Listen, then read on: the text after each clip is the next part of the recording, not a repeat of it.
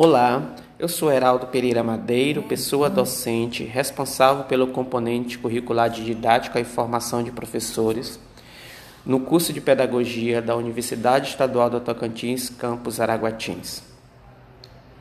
Na aula de ontem, nós iniciamos o nosso estudo sobre as tendências pedagógicas na prática escolar.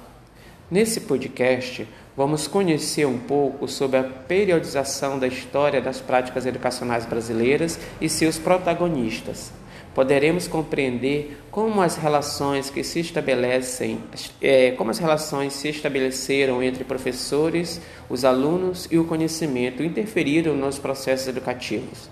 Veremos ainda como hoje em dia Tomando por base esses entendimentos, podemos pensar nessa relação complexa que há entre o saber, os alunos e os professores.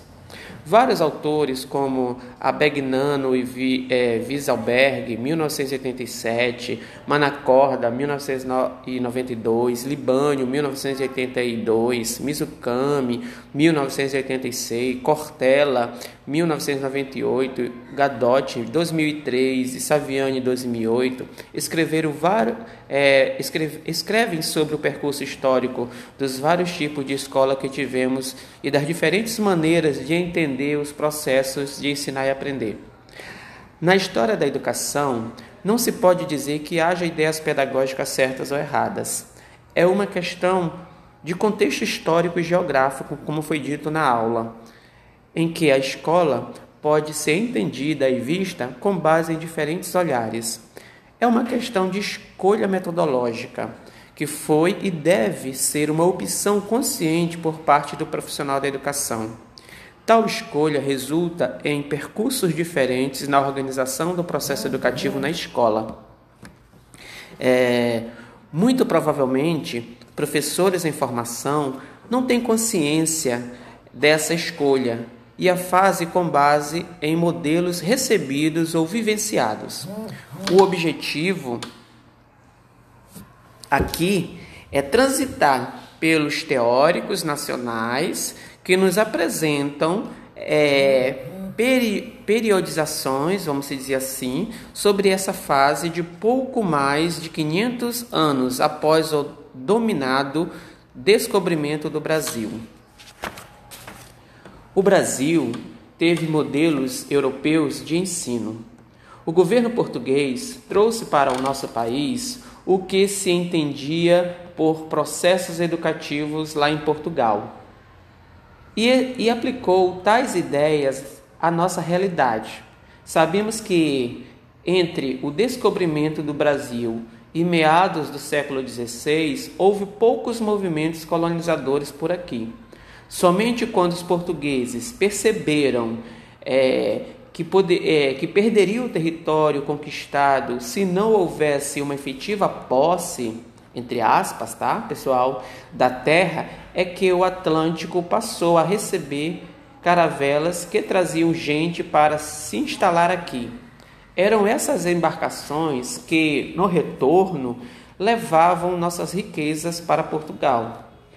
Com a influência da Igreja Católica nos governos da Península Ibérica e com a fundação da Companhia de Jesus em 1540, os navios, tanto portugueses quanto, é, é, quanto espanhóis, passaram a levar consigo a figura religiosa de um sacerdote para acalmar é, os marinheiros e principalmente catequizar os gentios no mundo novo.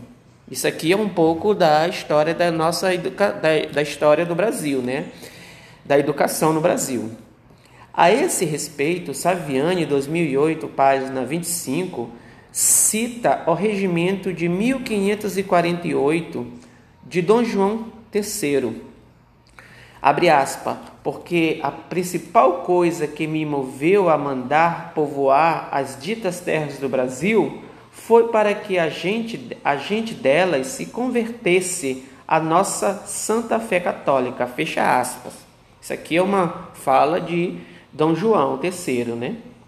O, o texto integral do regimento de 1548, a qual Saviani relata, pode ser lido no livro A Fundação do Brasil, obra organizada por Ribeiro e Moreira Neto em 1992. A influência dos jesuítas foi muito grande, não apenas é, no Brasil, mas em todo o mundo. Nenhuma outra ordem religiosa teve a mesma autoridade e exerceu tal nível de interferência. A partir desse período inicial, em pleno século XVI, é que se começa a pensar em ensino e, e em aprendizagem aqui nas Américas, principalmente aqui no Brasil, né? nos moldes de uma educação ocidental. É, como foi falado é, em aula anterior, José Carlos Libânio, é, foi, como foi falado na aula de ontem, né, as tendências pedagógicas na prática é, escolar brasileira é, perpassa por, é, por posicionamentos de diferentes autores né, aqui no Brasil. Entre os mais expressivos, nós temos o professor José Carlos Libânio e a professora Maria da Graça Nicolete Mizucami. Né? Tem também Dermeval Saviani, são os mais assim é, recentes, né?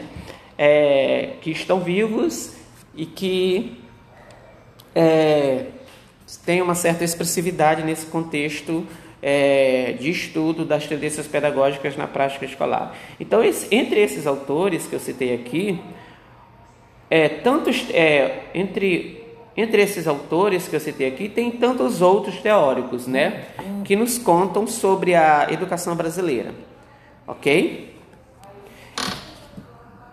Então, pessoal, essa aqui é só para fazer uma contextualizaçãozinha do que nós iniciamos ontem, tá bom? Eu espero que contribua de uma certa forma no reforço da, das abordagens que nós fizemos ontem em aula. Bom dia para vocês!